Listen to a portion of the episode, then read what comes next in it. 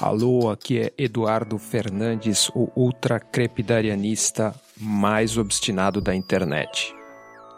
E esse aqui é o primeiro episódio da quinta temporada do Mono Estéreo.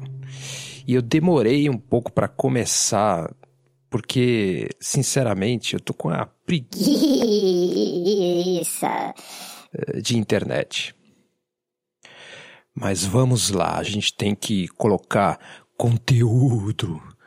Conteúdo, conteúdo, conteúdo.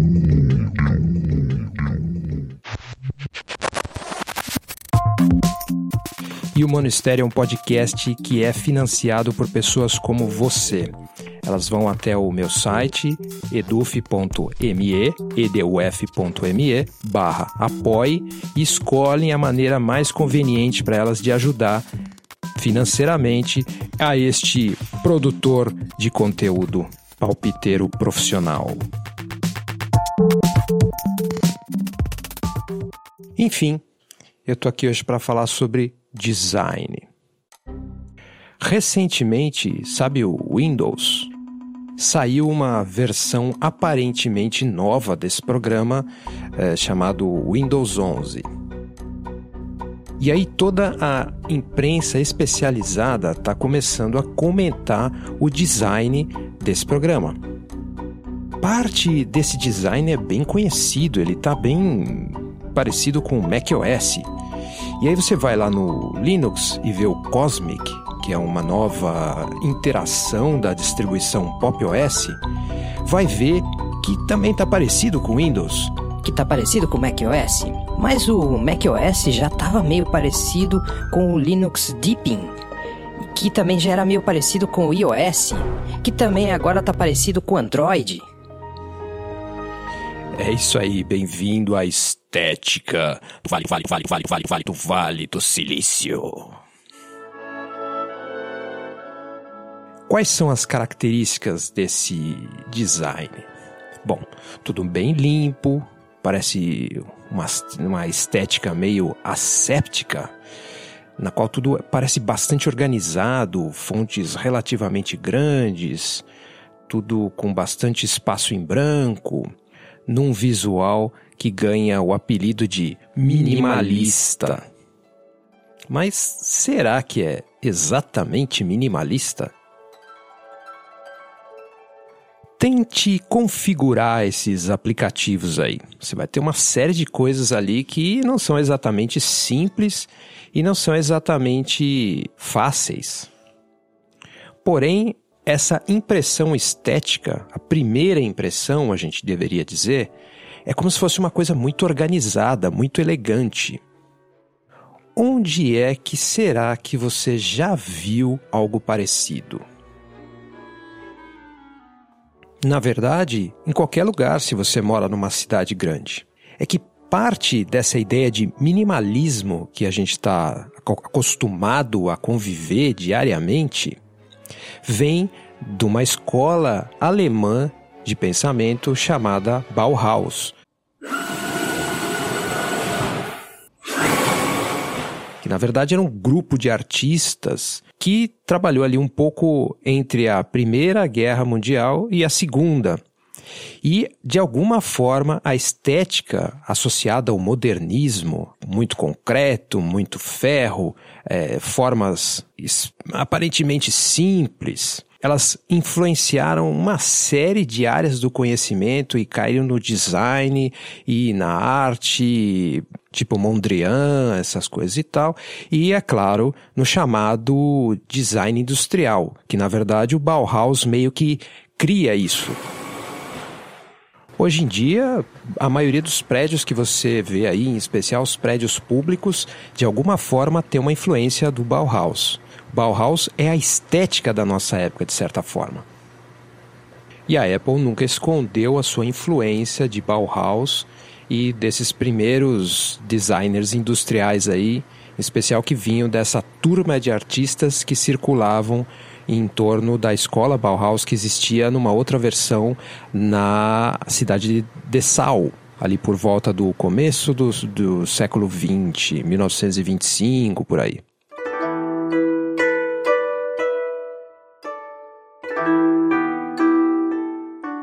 O Sr. Steve Jobs é conhecido por ser um grande apreciador da cultura japonesa.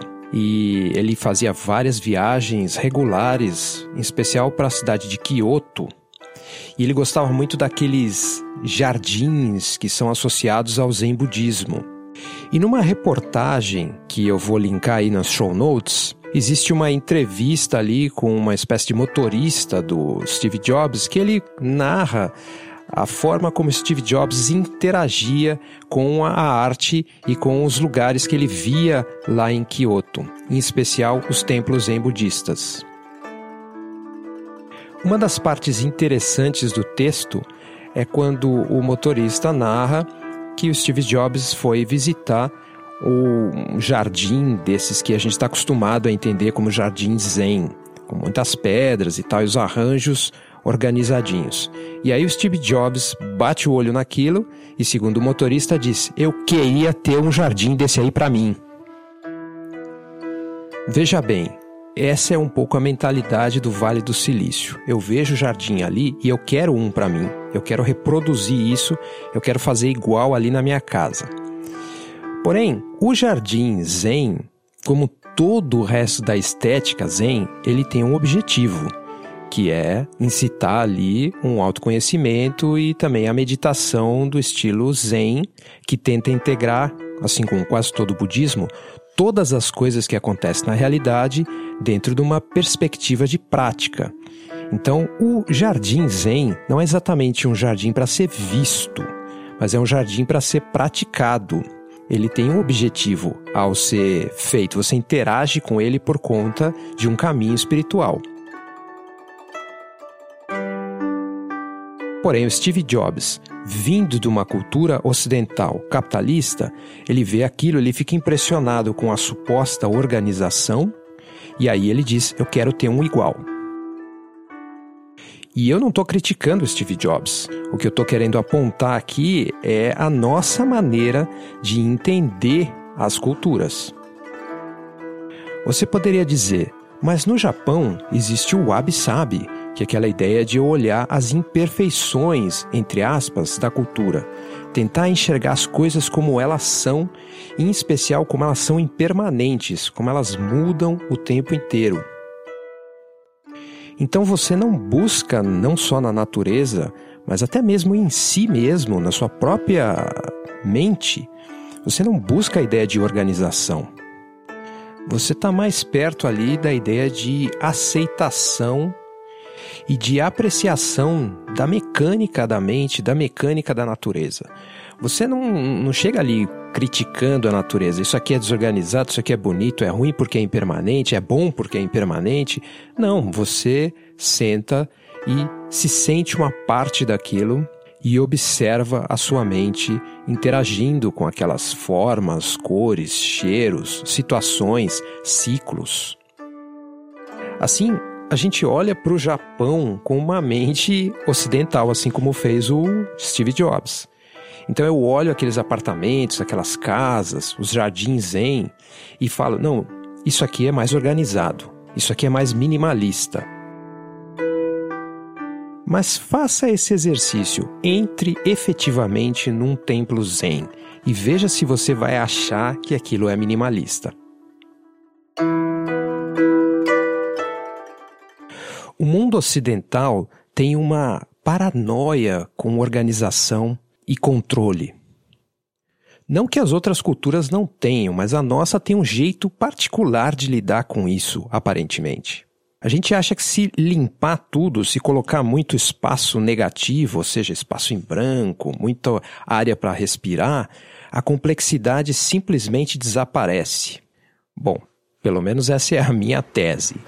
Então, o Bauhaus é muito criticado porque, por exemplo, você faz uma cadeira que é muito simples, é muito bonita, ela parece uma escultura bacana, mas se você senta naquilo, é desconfortável. Essa aí é a crítica mais lugar comum que se faz a Bauhaus, que as coisas eram tudo aparentemente minimalistas e organizadas, mas eram desconfortáveis, eram quase que não humanas. A mesma coisa nessa estética do Vale do Silício. O que, que o Vale do Silício é na essência? Uma coisa extremamente complicada. Veja só, os visuais, as estéticas são todas bonitinhas, agora está todo mundo ficando igual, organizado, como se fosse a coisa mais asséptica do mundo. Porém, o que você ouve nos sites especializados? Monopólios, hackings, exploração de trabalho escravo, problemas de sustentabilidade, práticas comerciais questionáveis, etc, etc, etc.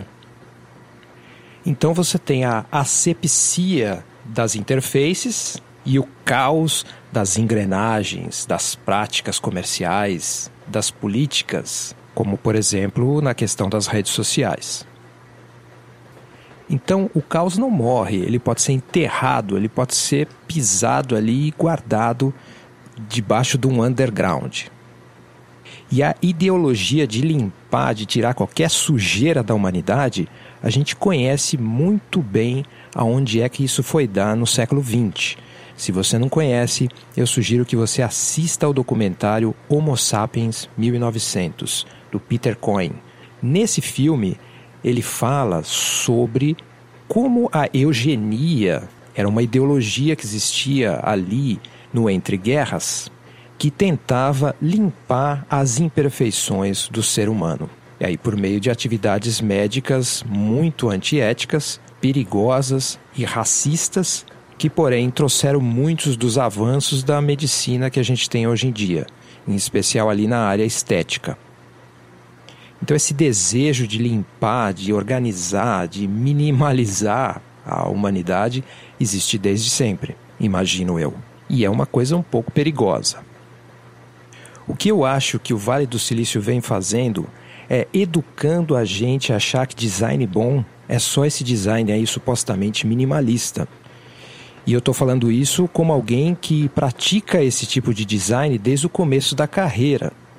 Porém, essa é uma estética que eu estou começando a questionar. Em especial porque ela está entrando ali no mundo open source. Muita gente diz que não usa programas open source porque eles são feios. E o que significa uma coisa feia? O que é um design feio? É um design que não segue essa estética do Vale do Silício? Uma asepsia na interface que muitas vezes esconde uma complexidade no próprio sistema, no próprio programa? Muitas vezes o programa open source é muito mais simples de utilizar, muito mais eficiente até do que o próprio produto comercial. Porém, a gente fica ali com preconceito por conta dos ícones serem esquisitos. E aí, os designers open source são obrigados a copiar as empresas comerciais. Então, hoje tem essa expressão que está muito em moda, que é colonização. E ela poderia caber muito bem aqui. Nós estamos sendo convencidos, colonizados com a estética do Vale do Silício. A gente foi convencido a entender que bonito é esse visual pseudo-minimalista que vem do Vale do Silício. Quando que existem inúmeras culturas, inúmeras formas de ver o design, inúmeras maneiras de ajudar o usuário a fazer as suas tarefas, que não precisam se esconder nessa espécie de eugenia estética que escondem uma série de padrões obscuros.